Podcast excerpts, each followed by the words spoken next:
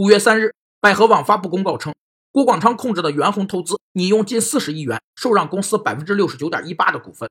交易完成后，元宏投资将成为百合网的控股股东。